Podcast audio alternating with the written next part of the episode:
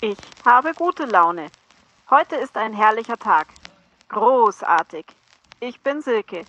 Wir haben heute die 62. Folge.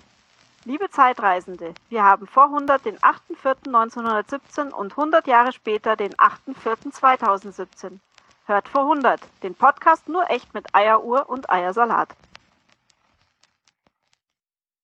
Herzlich willkommen zur 62. Folge von Vor 100. Heute ist der 8.4.2017 und vor 100 Jahren war der 8.4.1917. Wer hätte es gedacht? An meiner Seite begrüße ich Luis. Hallo Luis. Hallo Steffen. Luis, du klingst heute sehr seltsam. Ja. Und du siehst auch gar nicht aus wie Luis. Ich kann es sein, dass du gar nicht Luis bist. Vielleicht bin ich gar nicht Luis. Ich begrüße heute an, vielleicht bist du Manuel Neuer. Vielleicht bin ich Manuel Neuer. ja, nee, ähm, du bist auch nicht Manuel Neuer, denn an meiner Seite ist das Fräulein Kleewald, äh, alias Kin. Hallo Kin. Hallo. Du musst heute einspringen, weil Luis nicht da ist, sowohl physisch als auch äh, virtuell. Genau. Ja, Luis ist gerade in Marokko äh, und die Internetverbindung ist so schlecht, dass, dass wir das nicht hinbekommen haben, ein Gespräch aufzuzeichnen. Ähm, aber das Fräulein Kleewald ist ja hier. Hallo. Das ist ein sehr schönes Aufnahmegerät, muss ich an dieser Stelle mal sagen. Ja, ich habe dir kein Headset gegeben, sondern ich halte dir hier das ähm, Zoom H5 mit, mit dem Außenmikro und einer Kachelmann-Gedächtnissocke darüber. Ja, es ist sehr, sehr Gesicht. schön. Es ist sehr, sehr schön. Dieses äh, Mikrofonaufnahmegerät hat halt so eine, ja, kennt man aus dem Fernsehen, so ein Puschel. Es ist sehr niedlich. Ja, du hast es auch schon gestreichelt. Ich finde es auch sehr schön, dass es einen Namen hat. Ist, ja, Luis hat es mal getauft auf äh, Kachelmann-Gedächtnissocke. Das ist sehr schön. Ja, ähm, Themen der heutigen Sendung sind auch anders als geplant. Ähm, normalerweise haben wir immer zwei Minuten Hausmeisterthemen, dann Luis und ich über die Dinge heute vor 100 Jahren und dann kommt ja der, alt, der beliebte Harald und Klodwig Teil, der von allen geliebt wird. diesmal, diesmal anders. Wir reden diesmal einen etwas längeren Hausmeisterteil über äh, eine Reise. Und eine Eieruhr deshalb auch. Ja, ich habe auch keine Eieruhr heute mit. Es ist eine traurige Episode. Steffen hat, heute nichts zum Liebkosen, weil er keine Eieruhr dabei hat. Ich habe schon was zum Liebkosen, aber nicht die Eieruhr. Und ähm, dann habe ich so eine Art ja, Monolog nochmal über ein Buch, das ich geschenkt bekommen habe. Von äh, Fräulein Klewald. Und dann kommen wir noch zum Luis, der äh, hat etwas vorbereitet, einen kleinen ähm, Infoteil über die Kolonial Kolonialisierung und Marokko. Und am Ende haben wir ein kleines Interview über, ähm, nein, mit Hindenburg, eingesprochen von Luis und mir, gefunden im Chronikbuch 1917. Und dann würde ich sagen, kommen wir zu den etwas längeren Hausmeisterthemen. Kim, wir haben uns zufällig getroffen in London und ganz o zufällig. Ja, und in Oxford und äh, Brüssel. Brüssel? In wie? Bristol. Bristol. Ja, ich kann es nicht aussprechen. Aber tatsächlich, äh, soweit ich weiß, ist das so, wenn man jetzt richtiger Brite ist und äh, von da kommt, dann kann man auch, dann sagt man, glaube ich, auch eher so Bristol. Das kann wird das ich. T ein bisschen verschluckt. Also ich glaube, wenn du Bristol sagst, dann ist schon okay. Das klingt wie besoffenes Britisch. Englisch. Ja, das Bristolian ist ja auch so ein bisschen, hat so einen leichten Farmer-Slang. Also. Bristol. Bristol. Bristol. Passt schon. Ja. Position is it? genau. Genau. Und wir waren eine Woche dort in London, also nicht die ganze Zeit in London, aber unter anderem in London, Montag bis, bis Donnerstag. Dann und zwischendurch in Oxford. Zwischendurch in Oxford und dann Donnerstag bis Sonntag in Brüssel. Oder wie der Google Translator für die deutsche Übersetzung sagt, Bristol. Bristol. Bristol. Äh, naja, diese Kleinstadt da auf jeden Fall im Südwesten. Genau. Ähm, warum wollen wir jetzt darüber erzählen? Uns ist einiges aufgefallen, auch während wir dort waren. Wir haben zum Beispiel sehr viele Kirchen gesehen. Wir waren auch drin. Es waren sehr viele Kirchen, ja. Ja, ich. Und ähm, Kathedralen. Allerdings ist mir kein Heiligenschein ähm, über den Kopf erschienen, als ich reinging. Also. Das denkst du, dass dir kein Heiligenschein Ach so. ist. okay, ich verstehe. Und da ist uns aufgefallen, dass in praktisch jeder Kirche, die wir gesehen haben, eine Gedenktafel ist über den großen Weltkrieg. Und dann sah man, dass letztendlich diese Gedenktafeln nochmal erweitert wurden, oftmals nachträglich, um ähm, den zweiten großen Weltkrieg. Und wir waren auch noch an einer Station bei dem, wo war das, der London Tower? Ja, genau, beim Tower of London. Tower of London. Und was haben wir da gesehen? da ist, wenn man da mit der U-Bahn ankommt, dann sieht man halt diese große Burg, also die ja dann der Tower of London anscheinend ist. Und wenn man da auf der anderen Straßenseite langläuft, dann kommt man in so ein kleines, naja, es sah aus wie eigentlich wie so ein Mini-Park, also Gartenanlage, mhm. waren so ein paar Palmen und ein paar Blümchen und ähm, Bänke und auch so Steinwände. Und man sieht dann, wenn man genauer hinguckt und dann so ein, es war so mit Säulen, quasi so eine Art Gang, Säulengang, kann man das so nennen? Ja, das, äh, ja.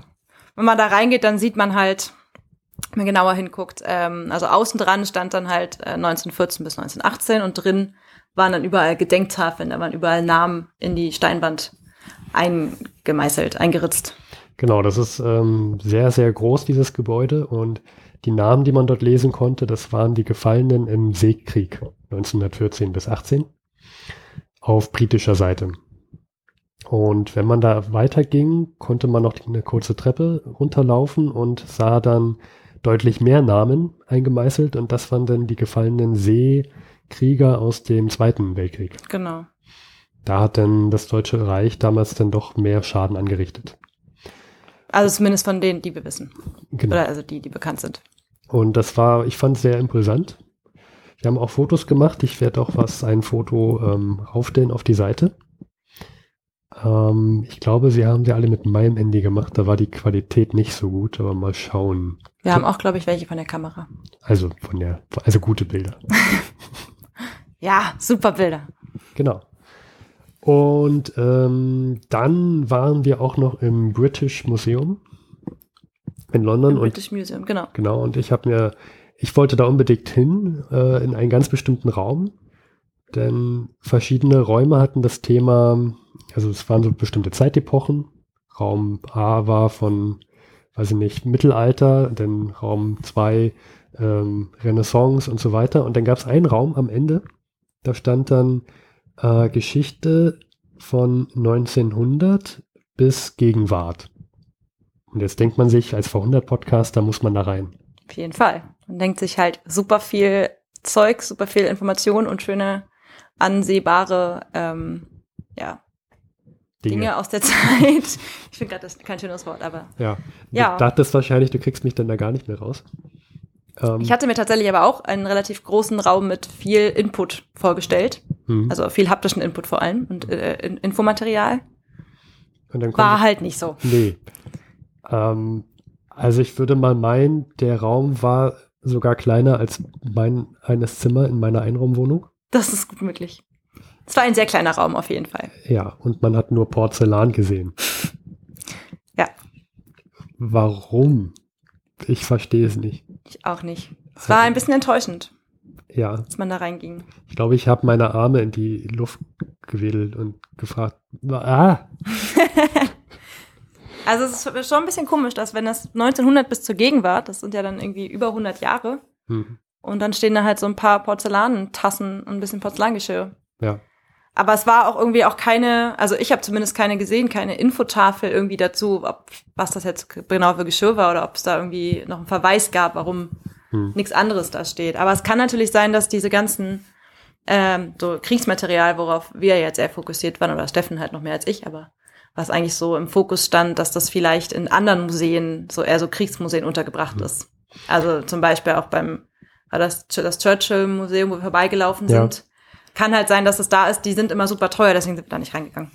Genau, ich glaube, das Churchill-Museum, das waren über 15 Pfund, glaube ich. Ja, das war sehr teuer, da wollten wir nicht rein. Den gibt's aber noch Arme mal. Und so. Ja, immer. ähm, man kann uns übrigens auch Geld überweisen.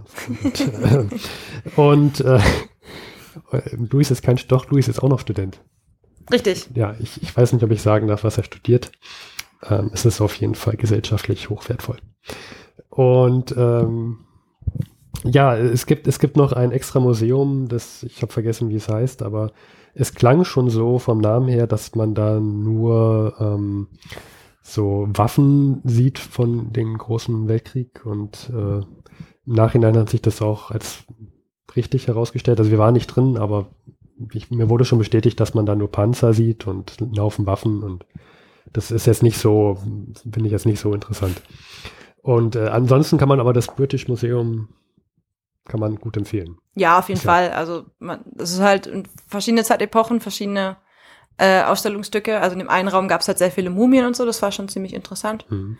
Ähm, und es kostet halt nichts, von daher kann Ja, man da auch auf jeden Fall hinfahren. Man muss dort auch nicht lange anstehen. Nee. Das Sollte man gut. schon machen, wenn man in London ist, kann man sich auf jeden Fall gut angucken Ja. und noch ein bisschen was über die Kultur erfahren. Genau. Dann waren wir noch in, in Oxford. Äh, Es war ein toller Tag. Ähm, es war sehr verregnet und wir haben uns dann die ganzen Colleges probiert anzusehen und einige kamen wir gar nicht rein. In vielen mussten, musste man äh, Eintritt zahlen. Das war manchmal okay, me meistens nicht so okay vom Ja, Preis her. Es war manchmal sehr, sehr teuer. Ja, Und dort haben wir dann auch sehr oft Gedenktafeln gesehen, die dann den ehemaligen Schülern äh, gewidmet waren, und zwar die auch im Großen Weltkrieg gefallen sind. Ja. So viel zu Oxford. Mehr möchte ich dazu auch gar nicht sagen. Ähm, ja, und in Brüssel, in, in Brüssel, da waren wir noch in einem Laden, wie, wie heißt der nochmal? FOP oder so? FOP. Ja, das ist äh, quasi das HMV in klein. Also äh, gut, alle Experten wissen jetzt, was HMV ist. Also es ist äh, ein Laden, wo es CDs, DVDs, Bücher, Schallplatten, sowas gibt. Und in England kostet sowas ja alles immer nicht so viel. Mhm. Da dachte ich, ich übrigens, dass ich das nicht mehr rauskriege. Ja, ich halte mich in so einem Läden immer auch traditionell sehr, sehr lange auf und gehe auch eigentlich nie ohne, äh, ohne leere Hände raus und mit vollen Taschen. Mhm. Aber tatsächlich hat Steffen auch was gefunden in diesem Ja. Laden. Ich habe ein Buch geschenkt bekommen von Max Arthur, äh, Last Post, the final, äh, the, the final word from our First World War Soldiers. Das ist richtig ausgesprochen. Ja. Ähm, ist ein sehr interessantes Buch und darüber möchte ich gleich auch was erzählen. Ähm, dieses Buch wurde geschrieben von Max Arthur und er hat sich mit 21 Veteranen unterhalten, äh, 2004. Und das sind alles, ja, Veteranen, tatsächlich Leute, die den Ersten Weltkrieg miterlebt haben und auch in ihnen gekämpft haben. Und wie gesagt, hat sich 2004 mit ihnen unterhalten. Das heißt, die Leute waren auch schon alle über 100. Der jüngste war Bill Stone mit 104 Jahren und der älteste Henry Ellingham mit 109 Jahren. Wahnsinn. Also Erklärt er, wie er die, also wie er an die rangekommen ist, wie er die kontaktiert hat? ähm, ein paar hat er über Verbindungen ähm, kennengelernt. Er bedankt sich da auch bei irgendeiner, ähm, bei irgendeiner Organisation, die das anscheinend so leitet. Aber wie genau er jetzt den Kontakt hergestellt hat, ähm, schreibt er da nicht Ach so. Da sind auch teilweise Leute dabei, die ihr ganzes Leben lang geschwiegen haben und erst das erste Mal in diesem Interview so über ihre Lebensgeschichte erzählt haben. Und ähm, ich habe jetzt noch nicht so viele Geschichten davon da gelesen. Viele sind nur so vier, fünf Seiten lang. Aber das ist tatsächlich, es beschränkt sich nicht nur auf den Ersten Weltkrieg, sondern tatsächlich auf das ganze Leben. Und ähm, ja, 2004 hat er angefangen, also 90 Jahre nachdem der Erste Weltkrieg ausgebrochen ist. Und er betont auch, dass es in dem Buch, das ist kein Faktenbuch, sondern man muss berücksichtigen, dass die Veteranen alle aus ihren Erinnerungen erzählen. Und er hat probiert, wo es möglich ist, die Daten zu überprüfen und eventuell auch ein paar Fehler zu korrigieren und hat es dann auch nochmal den Leuten zurückgeschickt zur Korrektur. Aber manches kann man halt nicht mehr äh, rekonstruieren. Das ist dann teilweise in den Erinnerungen hängen geblieben. Ähm, das ist halt wirklich nur so, ein, so eine Art mehrere Biografien zusammengetragen. In Kurzform. Also subjektive Darstellung, äh, Darstellung Genau. quasi auch. Genau. Ja. Und ich fand hier den ersten, den er beschrieben hat, ganz interessant und darüber wollte ich mal ein bisschen erzählen. Das ist Sergeant ähm, Alfred Anderson. Und der wurde 109 Jahre alt, geboren 1896 und gestorben 2005. Ähm, genau, 109 Jahre alt, das muss man sich mal vorstellen. Äh, das wäre bei mir, ich verrate jetzt indirekt mein Alter, 2097. mein Gott. Ähm, muss man sich mal überlegen, was man da alles erlebt hätte, wenn man, also 1988 bis 2097, was ich denn alles erlebt hätte. Äh, das ist, ist, ist, also ich kann mir das gar nicht vorstellen, was noch in den nächsten 80 Jahren so noch passiert. Das ist, Ja, äh, Das wissen wir auch noch nicht, aber so rückwirkend, rückdenkend, was der Ja. alles erlebt hat. Also Genau. irgendwie so wirklich von damals, wo so Kommunikation eigentlich wirklich nur face-to-face -face funktionierte und hm. Bis wirklich ja auch zum Anfängen des hm. Internets. Genau. Ähm, Diese ganze leider, Kommunikationsentwicklung hat er mitgemacht, technische genau, Entwicklung. Ja, auch so Computer, Autos und so weiter. Ja. Sein erstes Auto hatte er in den 20er Jahren. Er schreibt auch, welches es war, kann man nochmal nachlesen. Ähm, ja, ich, ich weiß gar nicht, ob man so weit überhaupt kommen würde. Also ich wäre schon froh, wenn man so die, wenn ich so die 2060er mitbekommen würde, weil laut Star Trek dann die Vulkanier landen. Uh. ja, wir sind ja immerhin schon zurück in die Zukunft. Das haben wir ja schon, äh, ja, schon geschafft. Aber noch keine Hoverboards. Nee. Ja. Aber die kommen noch, die kommen. Ja, ich hoffe doch. Ich will eins haben. Kommen wir zurück zu äh, Sergeant Alfred Anderson. Ähm, ja, 100, 100 Jahre, er ist 109 Jahre alt geworden und äh, sein Vater war Schreiner und Bestatter. Das spielt nochmal eine wichtige Rolle. Und dann erzählt er so von seiner Kindheit, wie er so mit Gaslampen groß geworden ist. Also er kann sich noch zurückerinnern, dass da halt Gaslampen waren und viele Pferdekutschen, die sich immer den Hügel hochgezwungen haben, auf den er da wohnte. Und ähm, mit zwölf, wie er dann auf sein Fahrrad Milch ausgetragen hat und dann relativ schnell, schon mit 16 Jahren, hat er sich der Territorial Army angeschlossen. Also das war 1912, zwei Jahre vor Ausbruch des Ersten Weltkrieges. Und das muss man sich so vorstellen, dass die da mal so Wochenendausflüge gemacht haben und dann trainiert haben und irgendwelche ähm, Übungen durchgeführt haben. So ähm, Gräben und mhm. in der Natur übernachten und all sowas. Und dann erinnert er sich an den Sommer 1914, da ist ja dann noch der Erste Weltkrieg ausgebrochen und er, das hat er noch gar nicht so richtig wahrgenommen. Also er wurde dann zwar schon, er hat dann gesehen, dass viele Truppen mobilisiert wurden, aber er hat das noch gar nicht so richtig in Verbindung gebracht, dass jetzt dem nächsten Krieg ausbrechen könnte. Wenn ich richtig rechne, war er da so 18? Genau. Okay. Das muss man sich auch mal überlegen, ne, dass man, also mit 18 voll geschäftsfähig hier in Deutschland und äh, dann kriegt man mit, dass alle Truppen mobilisiert werden, aber dann kann man noch nicht so richtig begreifen, dass jetzt wirklich ein Krieg kommt. Er meinte auch, er war dafür, da war damals einfach zu jung. Er hat das mhm. nicht richtig begriffen. Und Oktober 1914 dann ähm, wird er auch dann tatsächlich in den Krieg abgerufen. Und seine erste Station ist Le Havre. Das ist in Frankreich, 200 Kilometer westlich von Paris. Und da kam die an, der meint, es war so kalt, die konnten sich morgens nicht mal duschen, weil die ganzen Wasserrohre eingefroren waren. Also auch noch nicht mal das Gesicht waschen oder so. Deswegen war er sogar froh, dass sie dann zur Front gehen durften, weil es dann wärmer wurde. Und es war halt ein Dreitagesmarsch, aber das hat die wenigstens warm gehalten. Ja. Ähm, und er kommt halt bei der Front an und sieht die ersten Verwundeten und Toten auch aus seinem Umkreis, auch Leute, die er kennt. Ähm, er war übrigens bei ähm, dem fünften Bataillon von Black Watch dieses Bataillon ist, ähm, das war ja bei den Briten immer so, dass eine, ein Bataillon immer aus dem gleichen Ort kam. Das war immer besonders äh, schlimm, wenn eine große Schlacht war und die ähm, ein Bataillon diese Schlacht ähm, also, also niedergemetzelt wurde, weil ein ganzes Dorf teilweise weg war. Okay. Und dieses fünfte Bataillon kam halt aus Angus.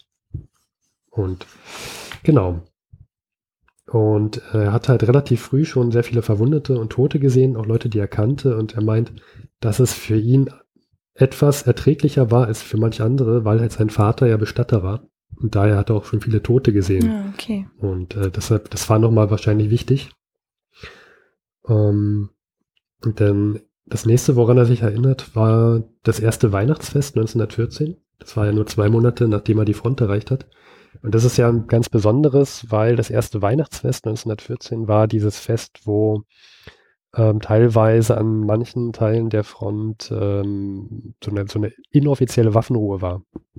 Und sich dann die Briten mit den Deutschen auch auf, in der Mitte getroffen haben und teilweise auch Fußball gespielt haben und so weiter. Okay. Ähm, vor hunderte, vor hundert Podcast hat berichtet ähm, müsste auch eine relativ frühe Folge sein, weil das war ja 1900, also 2014 kam das ja dann raus. Ja, und er selber meinte aber, dass er gar keinen Fußball gespielt hatte und es gab auch keine großen Treffen mit den Deutschen, weil die Leute einfach viel zu wenig Energie hatten, um es überhaupt Fußball spielen zu können. Mhm. Ähm, er erinnert sich aber vor allem an die Stille. Also wenn du zwei Monate lang an der Front warst und oh immer ja, nur jeden Tag das Geratter von diesen schlimmen Maschinenpistolen hörst auf einmal mehrere, also mehrere Tage Stille hörst. Das ist schon Wahnsinn. Und äh, auch heute Weihnachten, oder besser gesagt, er ist ja schon gestorben, aber er hat sehr viele Jahre später sich immer zu Weihnachten oftmals noch an diese Nacht zurückerinnert.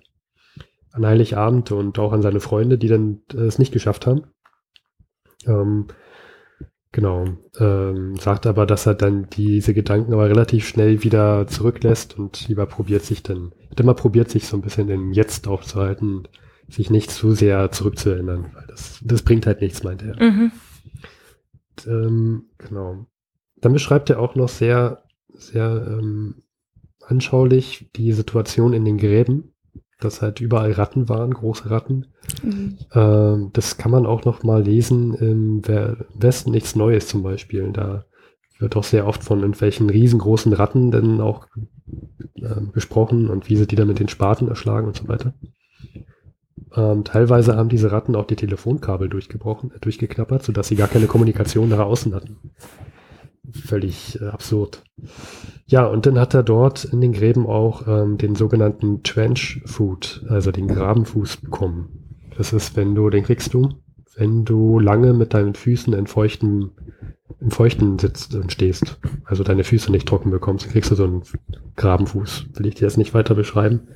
Ich kann es mir, glaube ich, vorstellen. Mhm.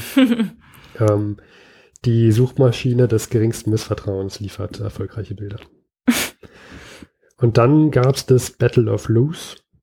Und das Battle of Loose war für Blackwatch ein sehr schlimmes Battle. Dann hat zum Beispiel das siebte Bataillon hat über 700 Leute dort verloren. Das war im September 1915. Und anderen, unter anderem stand, äh, starb auch Captain Bowes Lion oder Leon. Da bin ich mir ehrlich gesagt Lion wahrscheinlich, Lion wahrscheinlich ja. War ähm, der Bruder von, von der äh, Frau Königin. Oh. Also adeliges Blut. Und ähm, er wollte gerne mal ihr erzählen, wie dann ihr Bruder ähm, gekämpft hat. Und es gab, wurde auch mal so ein Treffen arrangiert zwischen ihnen und äh, der, der Queen. Äh, letztendlich kam das aber nicht zustande, weil dann die Queen irgendwie krank wurde und das wurde halt nie nachgeholt. Aber es ist schon interessant, mhm. dass er, dass er den Bruder kennengelernt hat und er hat ihn auch, er schreibt, beschreibt auch, dass es ein sehr ehrenwerter Mann war. Und dann kam es dazu, dass er auf einem Lauschposten war. Das war sehr üblich, dass es so eine, also so eine, mit so einem Lauschposten hast du äh, geguckt und gehorcht, ob die Deutschen zum Beispiel gerade Tunnel graben. Das war eine übliche, ein übliches Manöver, dass man den Feind untertunnelt und dann Bomben legt und das haben die Briten vor allem sehr im großen Stil mhm. betrieben. Und da gab es dann eine große Explosion, bei dem er auch ein Schrapnell abbekommen hat und das war halt tagsüber. Er hat sich dann noch ein bisschen weiter schleppen können, lag dann aber den ganzen Tag da und blutete und hatte halt Schmerzen. Und abends, weil es dann halt dunkel war, konnten sie ihn erst wieder zurückholen. Und das war dann für ihn das Ende des Krieges, weil er dann dadurch nach Hause kam. Und ähm, ja, also er hatte vielleicht Glück im Unglück, weil es war halt nur ein Schrapnell und das konnte gut behandelt werden. Er hat jetzt auch keine körperlichen Beeinträchtigungen dadurch bekommen und für ihn war das halt das Ende des Krieges. Und danach kommt halt ein Zeitraffer und dann beschreibt er jetzt nicht mehr so detailliert seine Zeit, äh, vielleicht ist es auch vom Autor so gewollt. Er schreibt nur noch, dass er 1917 geheiratet hat mit 21 Jahren, dass er sechs Kinder hatte, dann weiter als Schreiner gearbeitet hat. Er hat das Business von seinem Vater mhm. übernommen. Und im Zweiten Weltkrieg, da war er dann zu alt für einen aktiven Dienst und hat dann Leute ausgebildet und so die ganze Abwehr organisiert, so in seinem Ort. Weil ähm, dadurch, dass er an der Küste wohnte, gab es manchmal die Befürchtung oder Angst, dass die Deutschen da ähm, an der Küste landen und, mhm, okay. und angreifen könnten. Ist ja zum Glück nie dazu gekommen. Und dann, was nochmal sein Alter ausdrückt, fand ich sehr interessant. 1975, da war er mittlerweile 79 Jahre alt, da geht er in Rente. Mit 79? Mit 79. Wow. Und 1975, also er stirbt ja erst 30 Jahre später. Das heißt, er war 30 Jahre Rentner. Naja. Ich bin zum jetzigen Zeitpunkt noch nicht mal 30. Das heißt, es ist Wahnsinn, wie lange der noch Rentner war. Und, und er war also jetzt aus den Erzählungen war, er war geistig ja anscheinend auch noch fit Genau. und konnte noch alles mit aufnehmen Ja, und ja. verarbeiten.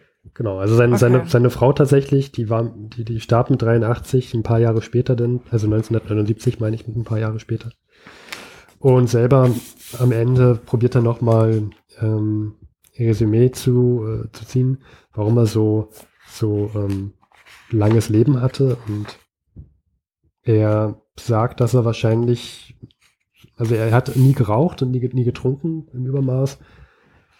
Aber wahrscheinlich war er, er hat immer probiert, in Bewegung zu bleiben und sich nicht groß in Erinnerungen, in, in, in Erinnerungen hängen zu bleiben und wollte halt immer im Jetzt leben und das, was halt passiert ist, ist passiert. Das war schlimm und es ist total absurd, meinte er. Ähm, und wenn er so zurückdenkt, dann weiß er nicht mal, was es überhaupt gebracht hat, aber wahrscheinlich ist es der Mensch, der einfach Krieg braucht. Und äh, er hofft, dass es vielleicht irgendwie mal eine andere Lösung gibt, aber er ist da, glaube ich, nicht so zuversichtlich gewesen. Ja, 109 Jahre alt, also hat sehr viel mit, miterlebt, äh, die ersten Computer. Übrigens auch, er war, sein, seine Familie, seine Frau und er und diese, diese ganzen Kinder, die er gezeugt hat, die hatten in Newtile, das war der Ort, in dem sie wohnten, das erste Telefon und die Telefonnummer war Newtile 57. Das fand ich sehr lustig, sehr, sehr amüsant. Genau, also so viel zum, zu äh, Alfred Anderson. Es klingt aber auch ein bisschen, als hätte er auch viel verdrängt.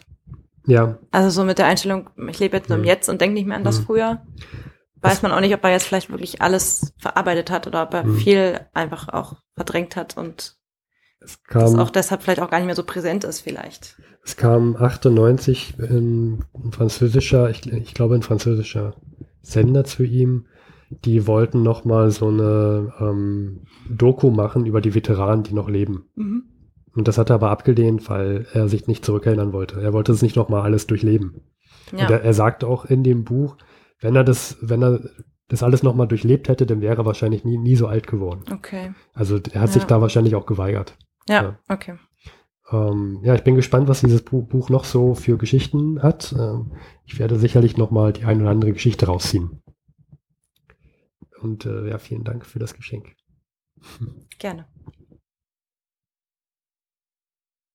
So, ja, und bevor wir jetzt weitermachen, ach, wenn man nicht alles sich aufschreibt, ich habe ja noch die Hälfte vergessen. Und zwar, die Gliederung muss doch nochmal anders gemacht werden. Wir müssen nachher, wir haben ja noch ganz wichtige Dinge vergessen, Fräulein Kliewald. Ja, Ähm, und zwar, heute, vor 100 Jahren, war ja Sonntag und nicht nur irgendein Sonntag, denn es war Ostersonntag. Der vor 100 Podcast wünscht zeitgerecht frohe Ostern. Ich hoffe, ihr seid jetzt alle in Osterstimmung. voll. Also ich bin, ich bin total in Osterstimmung. Ja, genau. Absolut. Ähm, dann, wie machen wir noch weiter? Wir haben noch aufgenommen einen Zeitungsbericht äh, aus dem Berliner Tageblatt, heute vor 100 Jahren. Und dann noch eine kleine Werbeanzeige. Und dann kommt erst Louis Bericht aus Marokko. Und ich bin mir nicht mehr sicher, ob ich zum Anfang gesagt habe, warum wir jetzt ein Interview von Hindenburg am Ende noch haben. Es hat etwas ganz, also in diesem Interview geht es um den Kriegseintritt der USA. Und äh, heute vor 100 Jahren war die USA tatsächlich schon im Krieg. Die ist nämlich am 6.4.1917 hat sie dem Deutschen Reich den Krieg erklärt, also gestern vor 100 Jahren. Steffen meint, natürlich vorgestern vor 100 Jahren. Und deswegen haben wir jetzt nochmal ein Interview aus diesem Chronikbuch und ich hoffe, jetzt werden die Zusammenhänge auch klar. So viel dazu. Und zum Kriegseintritt wird in der nächsten Folge nochmal genauer was gesagt Genau, das und noch dann, mehr zu erzählt. wenn dann der äh, Experte wieder da ist, der Luis, dann äh, kann der wieder was über die Kriegsziele erzählen von, von den USA. Ähm, kurz kann man sagen, Grund maßgeblich sind die, ist der uneingeschränkte U-Boot-Krieg von, von Deutschen Reich seit Anfang Februar. Naheliegend. Und genau. Gut, dann soll es jetzt auch weitergehen mit äh, Zeitungs, mit einem Zeitungsbericht von vor 100 Jahren.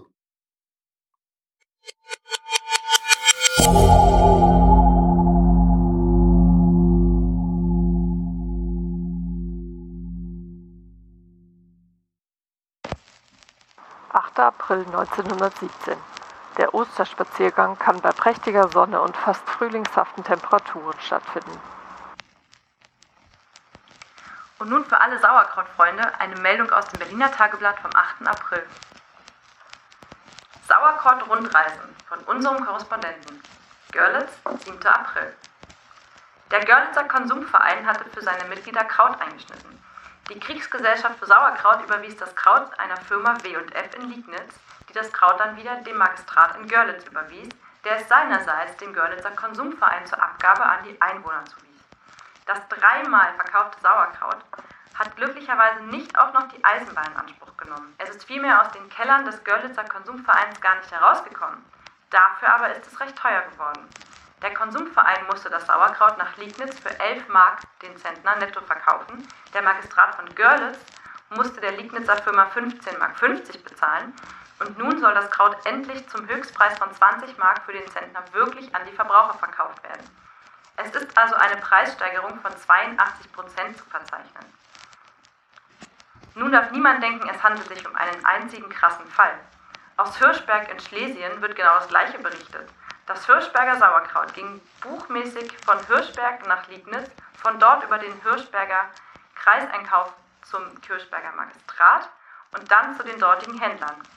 Diese Händler hatten es eingelegt, verkauften das Pfund für 16 Pfennig an die Bevölkerung, mussten es für 11 Mark den Zentner nach Liegnitz liefern und erhielten es schließlich für 15 Mark 50 zurück, können es nun natürlich nicht mehr für 16 Pfennig das Pfund verkaufen.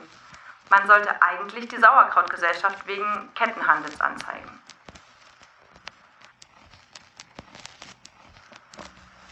Und nun für alle Zigarrenfreunde, Graf Bernstorff, die deutsche Zigarre in höchster Vollendung. 50 Pfennig. Ein Hamburger Erzeugnis. Borchardt Gebrüder Berlin, Friedrichstraße 181.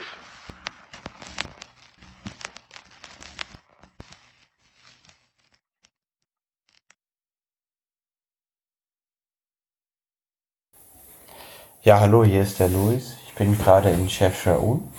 Das ist in Marokko, ein kleines Dorf mit wunderschönen blauen Häusern. Wer in der Suchmaschine seines Missvertrauens Blue Village Marokko eingibt. Der findet Treffer sehr, sehr schön hier. Hotel ist sehr klein, hat viele andere Gäste. Problem, die haben sich gerade alle ins Hotel WLAN eingewählt und deswegen mussten wir die Aufnahme abbrechen. Deswegen gibt's Luis ohne Steffen und Steffen ohne Luis. Ich melde mich daher, wie gesagt, ohne Steffen und möchte euch davon erzählen, wie ich das Buch Deutsche Kolonialgeschichte gelesen habe. Das habe ich jeden Morgen beim Frühstück gelesen. Ist von Sebastian Konrad, ein kleines gelbes Büchlein. Wie gesagt, geht um deutsche Kolonialgeschichte. Habe ich mir im Museumsshop zum Deutschen Historischen Museum gekauft. Dort war ich vor zwei Wochen, denn da ist eine Ausstellung deutscher Kolonialismus, Fragmente seiner Geschichte und Gegenwart. Die geht von 14. Oktober bis 14. Mai. Und hier werden Ausstellungsstücke aus der Zeit des 30-jährigen deutschen Kolonialismus gezeigt. Ich war leider nicht drin. Aus Zeitmangel habe mir, wie gesagt, das Buch gekauft, über das ich gerade erzähle, weil ich mir gesagt habe, okay, Zeit hast du nicht da reinzugehen, liest das Buch im Urlaub. Das habe ich auch getan, darüber rede ich jetzt. Und der deutsche Kolonialismus ist ja wesentlich kurzlebiger als der von England oder Frankreich. Es ging nur von 30 Jahren, also 1914, in 1918 rückwärts gerechnet, also sagen, sagen wir 1888. Und Deutschland besaß Kolonien, weltumspannend. Das waren, ich zähle jetzt die heutigen Ländernamen auf und die damaligen Koloniennamen. Einmal Deutsch Südwestafrika, das ist das heutige Namibia, da war ich auch persönlich im Urlaub. Dann ist Deutsch-Ostafrika, das ist heutige Tansania. Dann Kamerun, das ist heute auch Kamerun. Togo, das ist heute Togo. Dann noch das Kaiser Wilhelm Land, Bismarck-Archipel, das ist ein Teil von Papua-Neuguinea. Und dann noch Qingdao in China, das liegt, ähm, ja, wie soll ich sagen, wenn man so grob zwischen Peking und Seoul eine Linie malt, so dazwischen an der Küste. Ja, an der Küste in China. Sollte das deutsche Hongkong werden.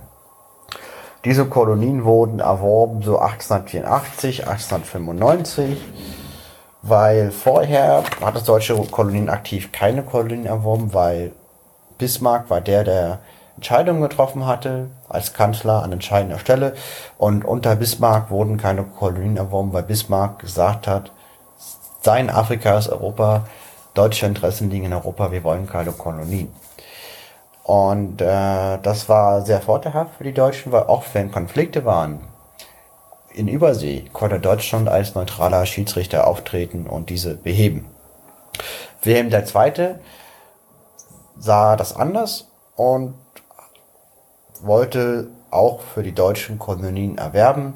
Er versprach sich davon Absatzmärkte, er versprach sich davon Rohstoffe, guten strategischen Zugriff auf Rohstoffe zu bekommen, deutsche Waren im Ausland zu verkaufen, deutsche Siedler, die ja zahlreich nach Amerika auswandern, in wenigstens in die eigenen Kolonien auszusiedeln, dass diese nicht ins Ausland gehen und hat auch eine Marine gebaut, unter anderem um die Kolonien zu schützen und zu bewachen.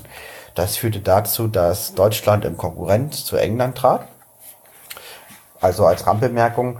Und dieser Prozess wird in diesem Buch beschrieben und dieses Buch ist sehr dünn, 120 Seiten, sehr klein, geht darüber noch sehr weit hinaus. Es macht mehrere große Bögen.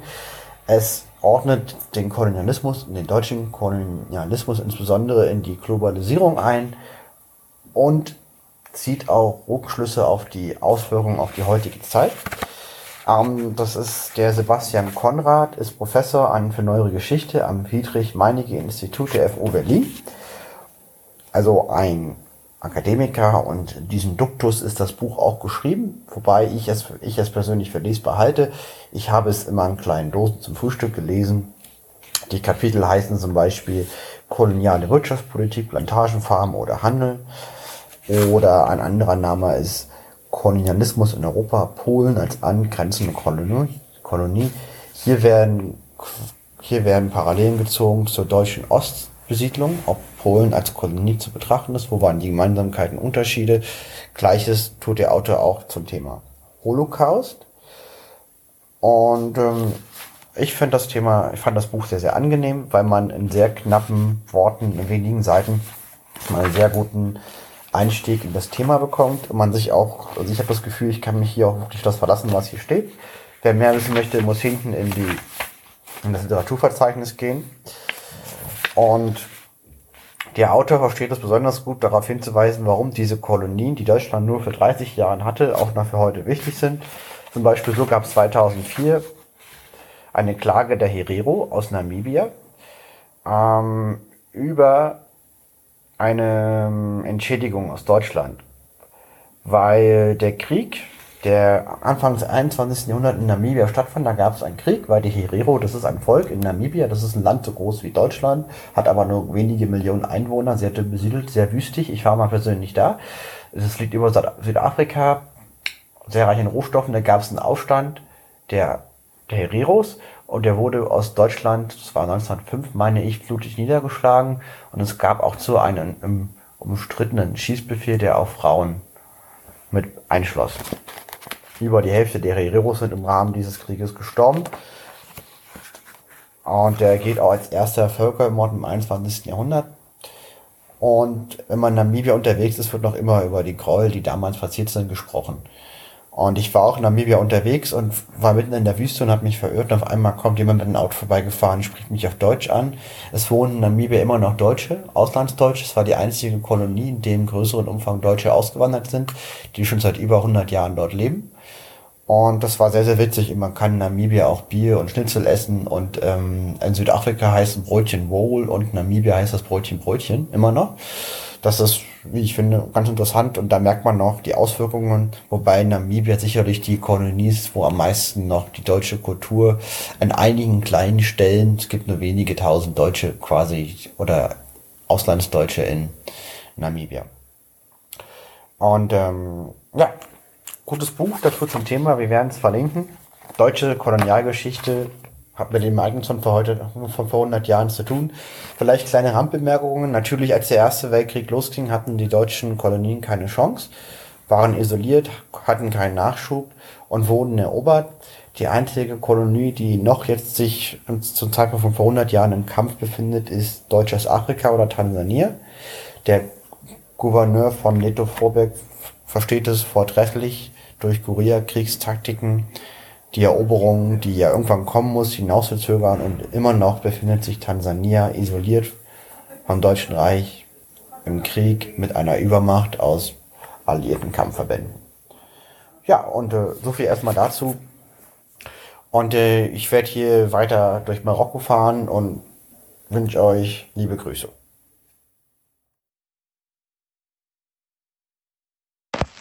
Welche Wirkung wird nach Eurer Exzellenz Ansicht der Eintritt Amerikas in den Krieg haben? Es ist klar, dass ein so schwerwiegender Entschluss wie die Erklärung des uneingeschränkten Tauchbootkrieges nicht gefasst wurde, ohne alle möglichen Wirkungen vorher genauestens zu überlegen, auch das Eingreifen Amerikas. Ohne weiteres gebe ich zu, dass die finanzielle Hilfe als Plus auf seitens unserer Gegner zu buchen ist. Doch hat es sich in diesem Kriege gezeigt, dass im Widerspruch mit früheren Kriegserfahrungen Geld nicht das Wichtigste ist, was zum Kriegsführen gehört. So erwünscht England eine finanzielle Unterstützung durch die Vereinigten Staaten sein mag, so unerwünscht wird es die wachsende Verschuldung Amerika gegenüber empfinden. Und wie denken Eure Exzellenz über die materielle Seite der amerikanischen Hilfe? Die Kriegslieferungen der USA an die Entente haben bereits einen derartigen Umfang angenommen, dass eine weitere Steigerung nicht gut möglich erscheint. Gleichzeitig beabsichtigt man jetzt ein Heer von anderthalb bis zwei Millionen aufzustellen. Ein solches Heer auszurüsten, trotzdem die Lieferung an die Entente in dem bisherigen Umfang weiterzuführen, erscheint mir fraglich. Wie denken Eure Exzellenz über die Möglichkeit des Eingreifens amerikanischer Truppen in Europa?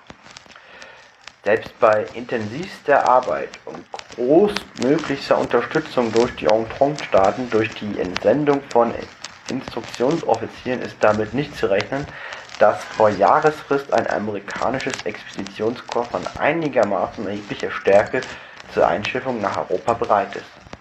Und nach einem Jahre?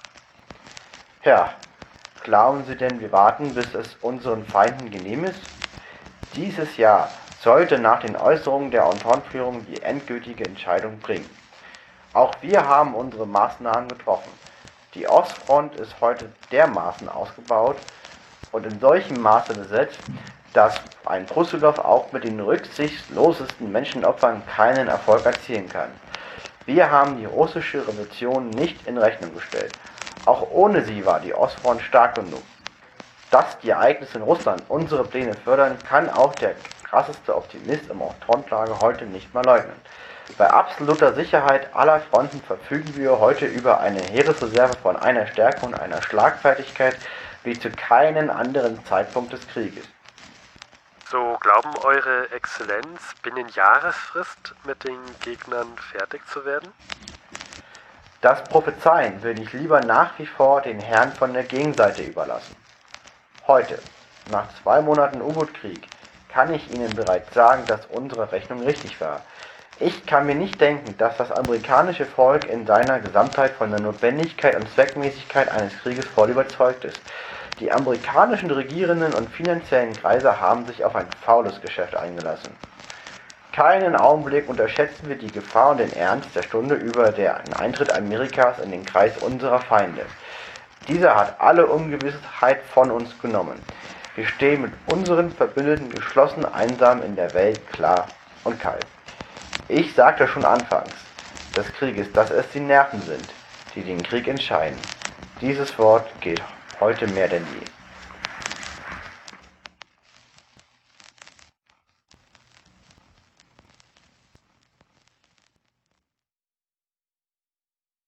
Das war vor 100, Folge 62. Vielen Dank an alle Zeitreisende, vor allem an Silke, Kirsten und Kim.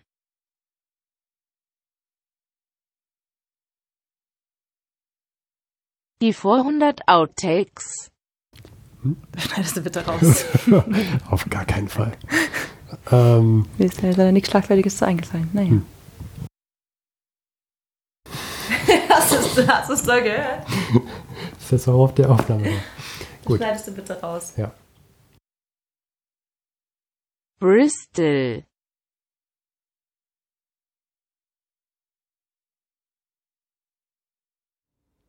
Und zum Schluss sind wir nochmal Luis und Steffen. danke fürs Zuhören. Wenn euch die Folge gefallen hat oder auch nicht gefallen hat, könnt ihr uns einen großen Gefallen tun. Ruft uns doch bitte an unter der 030 814 55339. Das ist unser Anrufbeantworter. Da gehen wir nicht persönlich ran. Ihr könnt uns dort eine Nachricht hinterlassen.